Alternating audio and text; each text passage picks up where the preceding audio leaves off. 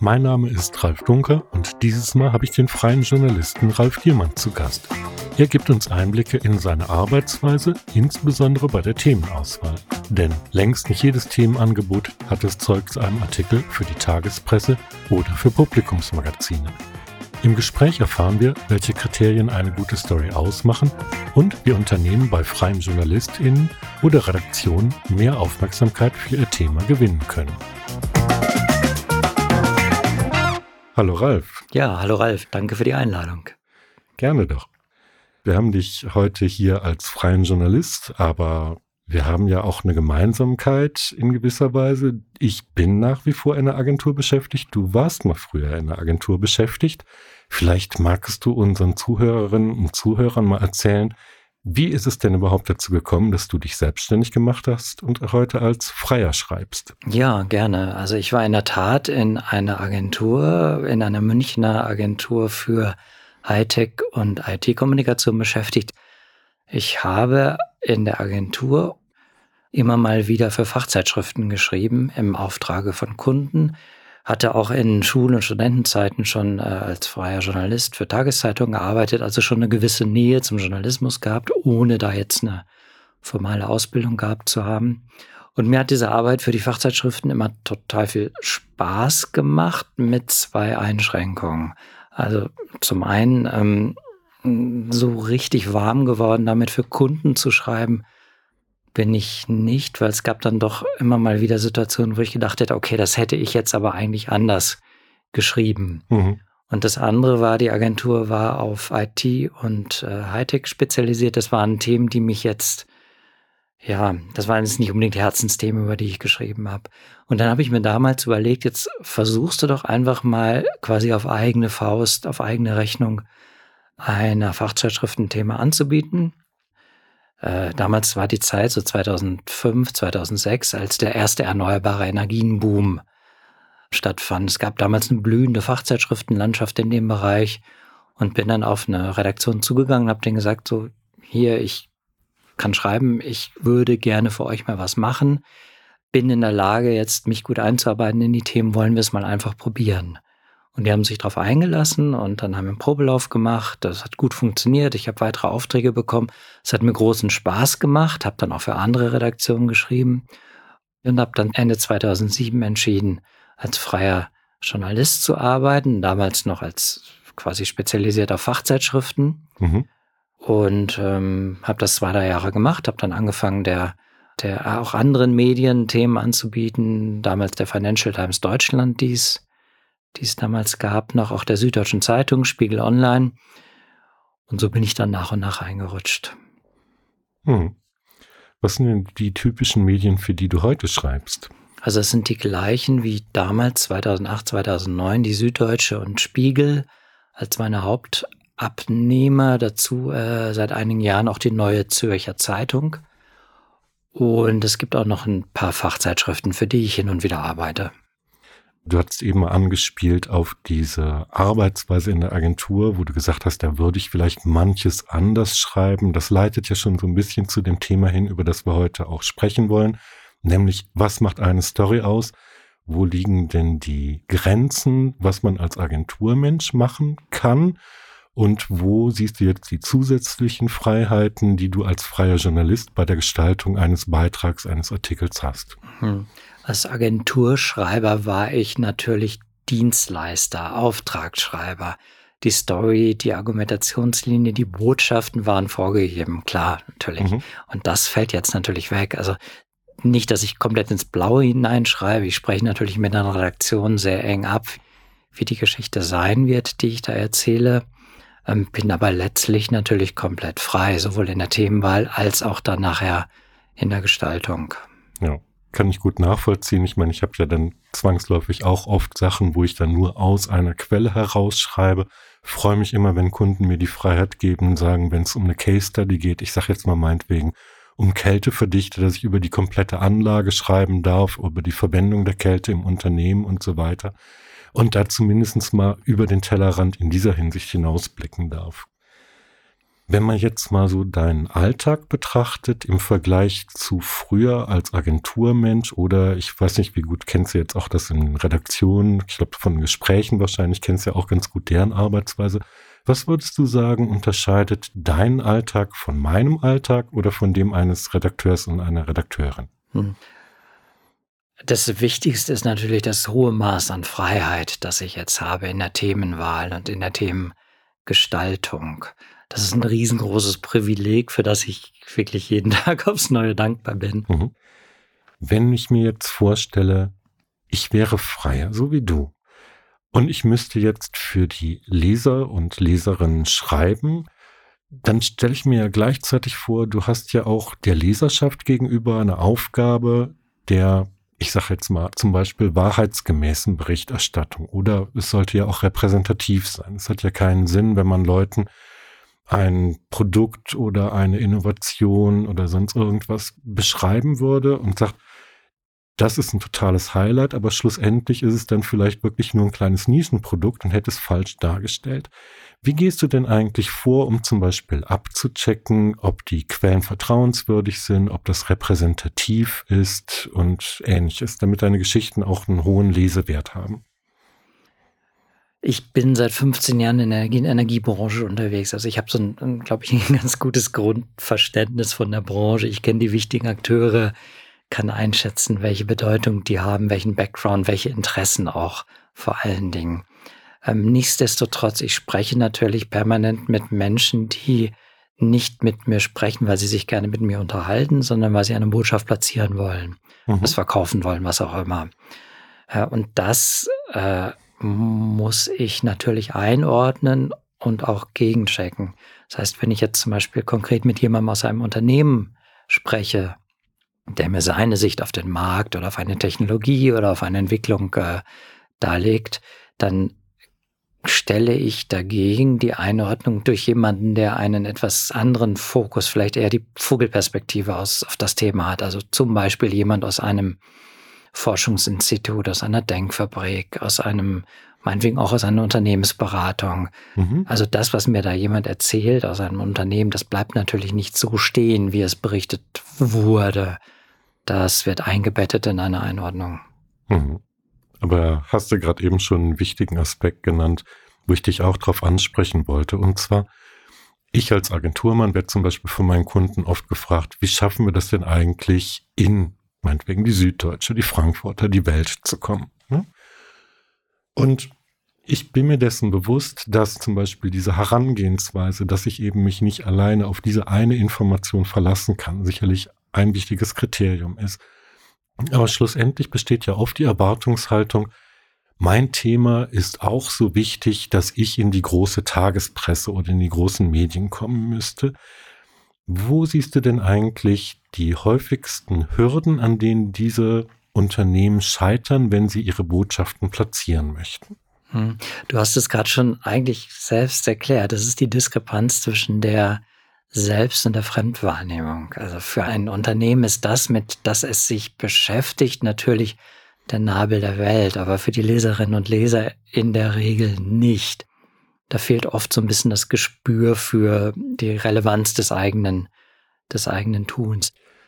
Wenn ich jetzt zum Beispiel sagen würde, ich möchte dir ein Thema anbieten, was würdest du mir denn empfehlen? Wie gehe ich am geschicktesten auf dich zu, damit du überhaupt mal dieses Thema kennenlernst, um es zu beurteilen? Hm. Also ich glaube schon, dass viele Unternehmen interessante Dinge zu erzählen haben. Das sind nur nicht unbedingt die Dinge, die sie selber, der sie selber hohe Priorität beimessen. Oder äh, ich würde einem Unternehmen raten, mal vom, von jemandem her zu denken, der äh, vom eigenen Geschäft keine Ahnung hat. Also was könnte denjenigen interessieren? Und ich glaube, das sind so, wenn ich jetzt mal zurückblicke auf auf Artikel, die entstanden sind, auf eine Anregung aus, vielleicht aus einem Unternehmen hin, sind das so drei Kategorien. Das eine ist, es gibt viele Unternehmen, die technologisch was Interessantes zu erzählen haben. Also eine Technologie, die einfach beeindruckt, weil sie besonders ausgefuchst ist oder weil es irgendwie besonders groß oder besonders leistungsstark ist oder so. Also eine Faszination hat, die sich auch erschließt für jemanden, der nicht große Ahnung von diesem Themenfeld hat. Mhm. So. um mal ein Beispiel zu nennen, wenn ich jetzt irgendwie Windenergietechnik baue, und da finde ich jetzt als Live vielleicht schon interessant, ähm, wie funktioniert das denn, ein Windrad, dass so ein Windrad nicht zusammenbricht, auch wenn die Rotorlänge bei 120 Metern liegt und da enorme Lasten drauf drauf mhm. sind. Also einfach so von so einer, so einer Sendung mit der Maus-Faszination zu erklären, weil wie funktioniert das alles gerade? Das kann schon interessant sein, denke ich, für die Leserinnen und Leser. Das zweite ist ein Ansatzpunkt, ähm, wenn etwas, das ein Unternehmen tut, eine gesellschaftliche Relevanz hat. Also sei es, dass es ähm, ja vielleicht volkswirtschaftlich Kosten senkt oder ähm, für den Klimaschutz irgendwas Besonderes bringt oder Versorgungssicherheit stärkt oder ähnliches. Da können auch immer mal wieder Geschichten liegen, gerade wenn man sie in so einem übergeordneten Kontext sieht. Mhm. Und der dritte Bereich, das sind äh, Themen, die so einen wirklich ganz konkreten Nutzen für die Verbraucherinnen und Verbraucher haben dass man Geld sparen kann im Alltag, dass irgendetwas effizienter wird oder angenehmer wird, dass irgendetwas mehr Komfort verschafft. Das wäre ein Hebel. Oder dass man als, als Verbraucher jetzt auf eine neue gesetzliche Anforderung reagieren kann mit einem neuen Angebot eines Unternehmens oder ähnliches. Mhm. Da lägen auch Themen, denke ich. Ja, dann hast du ja schon drei wertvolle Hebel genannt, mit denen man dann vielleicht sein Themenangebot aus der Masse etwas herausheben kann. Aber bleiben wir mal beim Prozess des Themenangebots an sich. Was ist denn eigentlich dir oder was ist den Redakteurinnen und Redakteuren, die du kennst, am liebsten für die Kontaktaufnahme, um überhaupt erstmal diesen Themenvorschlag zu formulieren? Ist es der Griff zum Telefon oder doch eher nicht? Nein, lieber nicht, bitte nicht Telefon, weil das Telefon reißt immer raus. Das macht keinen Sinn. Ähm, nee, auf jeden Fall per Mail, auch deswegen, weil das Mail natürlich den Schreiber zwingt, auf den Punkt zu bringen, was er eigentlich sagen möchte. Und auch gleichzeitig ein bisschen Raum hat, ähm, eine Argumentation aufzubauen. Also warum gerade ein Thema interessant sein könnte. Was ich auch nicht so mag, was auch immer wieder kommt, über soziale Netzwerke, ähm, einfach weil das dann zu flüchtig ist, auch zu wenig Platz lässt für einen komplexeren Gedanken. Mhm. Also, und warum über Instagram oder über Twitter, wenn es genauso gut auch per Mail geht? Also, ich meine, meine Mailadresse rauszufinden ist nicht schwer. Das wäre der einfachere Weg. Mhm. Und dann natürlich eben auch sehr prägnant schon im Betreff sagen, worum es geht oder so. Ganz wichtiger Punkt, ja. ja. Mhm.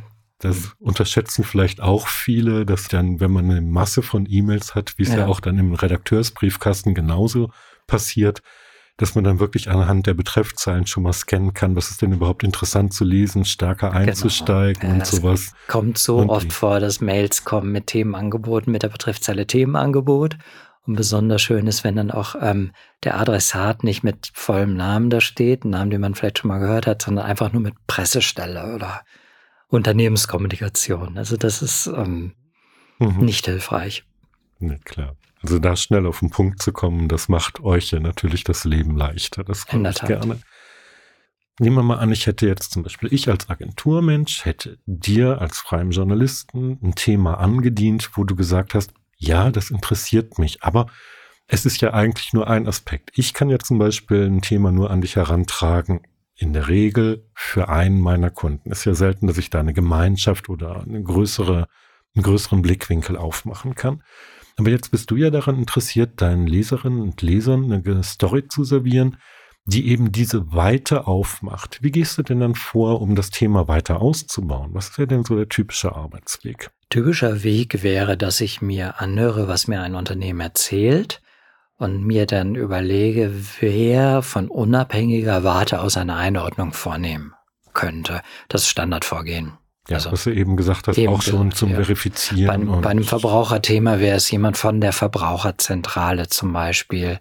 Oder bei einem Marktthema wäre es jemand vielleicht von einem von einer Denkfabrik oder bei einem technologischen Thema jemand aus einem Forschungsinstitut der mir erläutert, hat das denn tatsächlich wirklich Hand und Fuß? Braucht man das? Braucht das der Markt? Hat es tatsächlich den Nutzen? Ist es so einzigartig, wie mir es das Unternehmen geschildert hat? Dass es unabdingbar ist, auch Standard bei jedem Artikel. Kann natürlich auch zur Folge haben, dass derjenige mir dann, also der, der unabhängige Experte, ähm, glaubhaft vermittelt, dass das, was mir das Unternehmen erzählt hat, totaler Nonsens ist oder nicht sinnvoll ist und dass der Artikel dann einen Dreh bekommt, der dem Unternehmen, das ursprünglich mal auf mich zugegangen ist, nicht unbedingt gefallen wird. Mhm. Aber so funktioniert Journalismus halt. So also von daher, Welt, das ja. Risiko, dem muss sich jeder bewusst sein. Ja, das stimmt. Diese Person, die du um ihren Rat beziehungsweise ihre Beurteilung fragst, das sind doch auch gleichzeitig wichtige Akteure in deiner Story, um dem Leser zu signalisieren, dass eben zum Beispiel diese neutrale Meinung existiert, dass diese Einordnung am Markt stattfindet und so und dass sie eben nicht von dir auf einer privaten Meinung beruht, sondern Expertenwissen ist, oder? Genau, also das ist ja mal genau das ist meine Kernaufgabe als Journalist, äh, Fakten einzuordnen. Da ist meine Privatmeinung, ähm, geht natürlich mit einer Haltung in eine Geschichte, aber letztlich zählt nicht meine Privatmeinung, sondern es zählt die Meinung der Experten, die in der Geschichte zu Wort kommen. Und das mal mit dieser Leserbrille dann anzugucken, noch ein bisschen analytisch ranzugehen, könnte ich mir vorstellen, hilft auch, wenn man so einen Themenvorschlag formuliert und vielleicht dann eben diese drei Hebel, die du eben genannt hast, Problemlöser, Innovation oder Verbrauchernutzen zum Beispiel geschickter zu formulieren, an dich heranzutragen. Mhm. Also vielleicht würde schon helfen, wenn man sich vor Augen führt, was man denn selber gerne lesen möchte. Jetzt in Themenfeldern, wo man selber nicht unbedingt Aktien drin hat. Gut. Würde dir noch was einfallen, was du gerne unseren ZuhörerInnen mitgeben möchtest, um zum, auf den Punkt zu bringen? Wie komme ich in die Medien? Was macht eine wertvolle Story aus? Hm, es gibt ein Instrument, bei dem ich mich immer wieder wundere, warum so wenig Unternehmen das nutzen. Und das ist das äh, schriftliche Statement zu Tages- aktuellen Fragen. Verbände machen das ganz gut. Angenommen, das Bundeskabinett beschließt eine Gesetzesnovelle. Ähm, ich muss als Journalist wirklich Stunden aktuell einen Artikel dazu schreiben, brauche Einordnungen, hab nicht die Zeit, die reihum abzufragen. Wenn mir da was in meinen Mail-Account reingespült wird, dann nehme ich das natürlich gerne, sofern die Statements gut formuliert sind, gut begründet sind, ohne Marketingphrasen mhm. sind. Hm. Von Unternehmensseite kenne ich das bislang kaum. Wird sicherlich selten genutzt. Und wenn man so ein Statement abgibt, vermute ich, dann würdest du dir wahrscheinlich auch direkt wünschen, dass man sofort Zugriff auf das Porträt des Statementgebers oder der Geberin bekommt. Und was muss, ist noch für eine Voraussetzung, die so ein Statement mitbringen soll, außer einem guten Content und einem guten Foto? Also damit wäre ich schon glücklich. Das ist nicht selbstverständlich. Klar, die Basics müssen natürlich erfüllt sein. Ich muss die Mail wahrnehmen. Ich brauche eine gute Betreffzeile. Ich brauche Kontaktdaten. Ich brauche jemanden, der bei Nachfragen auch sofort zur Verfügung steht. Ich brauche schnelle Prozesse. Ich brauche Rückmeldung, ähm, wenn ich eine Nachfrage habe, bis wann ich konkret mit einem Feedback rechnen kann. Ich brauche keine drei Freigabeschleifen. Also einfach reibungslose Abläufe. Ja, dann danke ich dir ganz herzlich für die Tipps, die du unseren ZuhörerInnen gegeben hast, Ralf. Schön, ja. dass du bei uns gewesen bist. Herzlichen Dank. Ja, herzlichen Dank, Ralf.